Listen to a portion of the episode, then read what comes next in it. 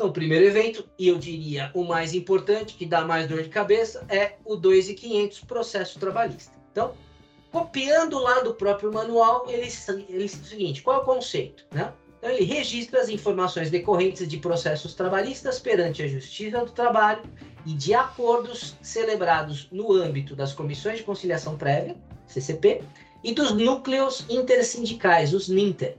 São dois, duas situações que foram criadas há bom tempo atrás para desafogar a Justiça do Trabalho, permitindo que os acordos fossem feitos nos núcleos sindicais, tá? Isso existe, é válido, nem sei, não confesso que eu vi poucas, pouca utilização, mas existe. E este evento, né, são prestadas as informações cadastrais e contratuais relativas ao vínculo, as bases de cálculo para recolhimento do fundo de garantia e da contribuição previdenciária do regime geral de previdência. Quem está obrigado a enviar? Todo declarante que em processos trabalhistas ou demandas judiciais, né, submetidas aos núcleos sindicais, for obrigado a reconhecer ou alterar informações relativas ao vínculo trabalhista, ou recolher fundos de garantia contribuição previdenciária correspondentes, e a gente vai falar também do imposto de renda, que é no outro evento.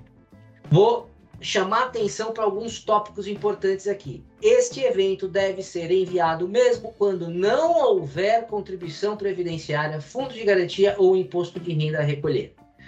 Por quê? Qual o grande objetivo aqui? O fisco quer saber, já não é de hoje, tudo que transita no nosso bolso, seja ele tributável ou não. Por isso que a gente, inclusive, faz aquela declaração de imposto de renda, né? Geralmente lá em abril, maio. Mas também todas as empresas mandam a tal da DIRF, né? No comecinho do ano, justamente para viabilizar isso. Vocês vão ver que a, a DIRF já está com os dias contados, mas a obrigação de declarar, não, está mudando, né? De ser anual para mensal. Então, você tem que informar, porque é a Receita que vai avaliar se tem imposto de renda a recolher ou não, mas temos outros impostos e contribuições no contexto. Então, frise-se. Vou falar mais vezes. O S2 e 500 tem que ser enviado, tendo ou não contribuição a ser paga, ser recolhida. Muito bem. Qual que é o prazo de envio? O dia 15 do mês seguinte a algumas situações aqui. Ao trânsito em julgado da decisão líquida proferida no processo trabalhista ah, eu tô com um processo em andamento, tá discutindo, tem que mandar alguma coisa? Não. Fiz acordo, fez a, homologou teve sentença homologada? Sim. Aí você vai mandar no dia 15 do mês seguinte. Só que podem acontecer outras situações. Primeiro, o trânsito em julgado, mas às vezes o trânsito em julgado não traz os valores, não homologa o cálculo. Então, tá bom. Da homologação do acordo judicial, do trânsito em julgado da decisão homologatória dos cálculos de liquidação de sentença ou essas mesmas situações que venham a ocorrer na comissão de conciliação prévia no NINTER. Ok?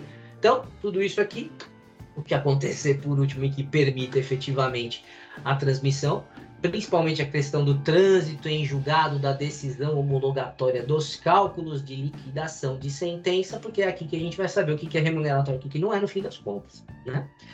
Um item que colocaram mais recentemente no manual, que esse prazo pode ser antecipado para fins de cumprimento de obrigações decorrentes da decisão judicial. Então, cada, cada processo é uma história diferente, ele tem que ser avaliado sempre individualmente, embora tenha uma regra geral. Dependendo do que acontece no contexto do processo, você vai para o lado A, para o lado B, para o lado C devem ser prestados nesse evento independentemente do período abrangido pelas decisões, de acordo com as informações relativas ao processo trabalhista, cujas decisões transitaram em julgado do dia 1 do 4 de 23 em diante. Repito, isso está no manual, a instrução está por ser é, alterada ainda. Acordos judiciais homologados a partir desta mesma data, processos cuja decisão homologatória dos cálculos de liquidação for proferida a partir desta mesma data, mesmo que o trânsito em julgado tenha ocorrido em data anterior, e nos acordos no âmbitos, nos âmbitos sindicais aí que a gente vem falando. Então, vamos imaginar que no dia 2 de abril a gente tenha uma sentença, um cálculo homologado, reconhecendo o pagamento de horas extras de janeiro de 1998 a abril de 2002. Isso do tempo, prazo que eu estou colocando aqui, mas vamos imaginar que seja isso.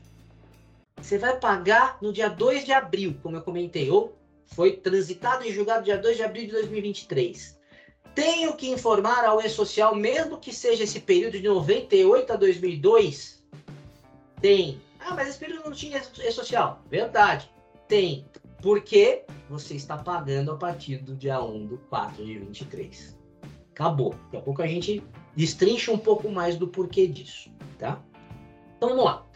Quando a gente lê o manual do E-Social, tem uma pancada de itens ali procurando esclarecer todas as dúvidas. Que é o item de informações adicionais. Ele é enorme, então, em benefício do tempo, para introduzir o assunto, eu pesquei aqui alguns itens importantes que eu gostaria de destacar. Primeiro deles, e reforçando, este evento deve ser enviado mesmo quando não houver contribuição previdenciária, fundo de garantia e imposto de renda. Reforço, é obrigatório, mesmo que não tenha tributo a recolher ou contribuição. Este evento deve ser enviado pelo responsável pelo pagamento da condenação, ainda que não seja o empregador, como no caso da responsabilidade indireta, subsidiária ou solidária. Esse é o típico processo de terceiros, né? Então, se eu tenho uma terceirização de segurança, de vigilância, do refeitório, onde funcionários dessas empresas que eu contratei estão na minha sede, elas entram com, normalmente com processo trabalhista, quando entram, contra o empregador delas e contra a empresa tomadora de serviço.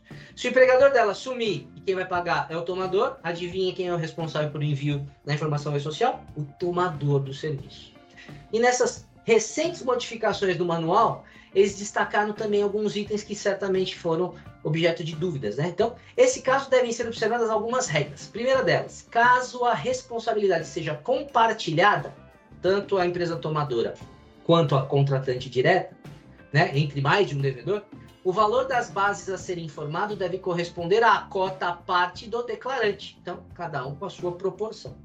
Caso o vínculo já tenha sido declarado no e-social pelo empregador principal, a matrícula a ser informada neste evento não precisa ser idêntica à já declarada anteriormente, o que é regra geral. Só vai ser uma exceção nessa situação em que houver uma responsabilidade compartilhada. Muito bem. Em caso de informações prestadas sofrerem alteração decorrente de nova decisão ou de acordo, este evento deve ser retificado, cujo prazo é dia 15 do mês seguinte ao da nova decisão ou acordo. Então pode acontecer que você homologou cálculo, homologou tudo no meio do caminho por algum motivo, vai lá e faz um novo acordo judicialmente aceito, você já mandou o evento, você vai ter que ir lá e retificar. E os valores das verbas remuneratórias e indenizatórias, bem como as bases de cálculo de contribuição previdenciária FGTS, devem ser informados com seus valores originais. Essa foi divulgada hoje. Muito embora já se considerava isso quando a gente analisa as obrigatoriedades, principalmente previdenciária, lá na instrução mais recentemente divulgada, que é a 2110, onde ela fala, né? Você tem que mencionar mês a mês, o INSS tem um método específico de uh, atualização de contribuições, Fundo de Garantia tem outro, Trabalhista tem outro. Ok? Então, esses são os principais itens que nos chamam a atenção aí dentro das informações adicionais. Só que é muito texto, né? Vamos tentar exemplificar um pouquinho. Como qualquer processo de informatização, é necessário estabelecer um padrão. E qual foi o padrão primário uh, que foi estabelecido? Seis tipos de reclamatória trabalhista estão aqui colocados como tipos de contrato. Primeiro deles, trabalhador com vínculo formalizado, sem alteração nas datas de admissão e desligamento. Ele entrou com processo pedindo diferença de arresto, comissão, etc. Mas a data que ele entrou é a mesma, e a data que ele saiu é a mesma. Não teve nada de período sem registro, período como autônomo, coisa que vale. Maravilha. Neste caso, basta apenas e tão somente o envio do S2500, que tem tramitação totalmente independente da folha de pagamento. Então, em tese, pode ser enviado pelo advogado ou por qualquer outro escritório, ou qualquer outro prestador, ou qualquer outro profissional dentro da empresa, nessa situação. Porque nos itens 2, 3 e 4, que daqui a pouco eu viro o slide, podem acontecer, dependendo do processo, alterações na data de admissão, na data de desligamento ou em ambas só que a admissão é informada originalmente no E-Social no evento S2 e 200 e o desligamento originalmente no S2299. Se essas datas são alteradas, eu tenho necessariamente que fazer a correspondente retificação. Então, se eu só tive alteração da admissão, eu vou lá no evento, vou retificar o evento 2 e 200, informando que estou alterando em, decorrência de uma decisão judicial, número do processo tal. O mesmo vale para o 2299.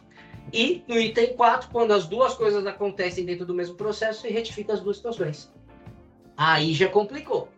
Porque, embora o 2.500 possa ser transmitido até por um terceiro alheio à empresa, cuide, por exemplo, só dos processos, o advogado, por exemplo, o 2.200 e o 299, admissão e desligamento, foi originalmente transmitido pelo RH da empresa, pelo escritório de contabilidade da empresa, escritório de folha da empresa. E aí tem que ter uma comunicação, porque não dá para retificar uma coisa que eu não sei nem que tem que ser retificada. Então, aí tem questões de comunicação no, no processo. Já os dois últimos códigos, você pode ter apenas no processo trabalhista o reconhecimento de vínculo do empregado. Vamos supor, você só assumiu o risco e contratou um funcionário sem registro. Trabalhou para você a vida inteira sem registro. Foi lá no processo, foi lá na justiça e falou assim: ah, eu quero meus direitos aqui, né? Não tinha registro.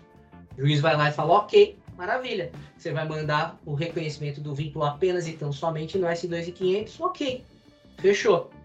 O mesmo vale se for o caso de um trabalhador sem vínculo. Entrei com o processo pedindo vínculo, não foi garantido o vínculo, porém foram garantidas diferenças de um trabalho sem vínculo, ou seja, eu era autônomo. Como tal, você também precisa enviar só o S2 e 500. Então, o primeiro padrão foram elencar esses seis grandes tipos de, de processos trabalhistas.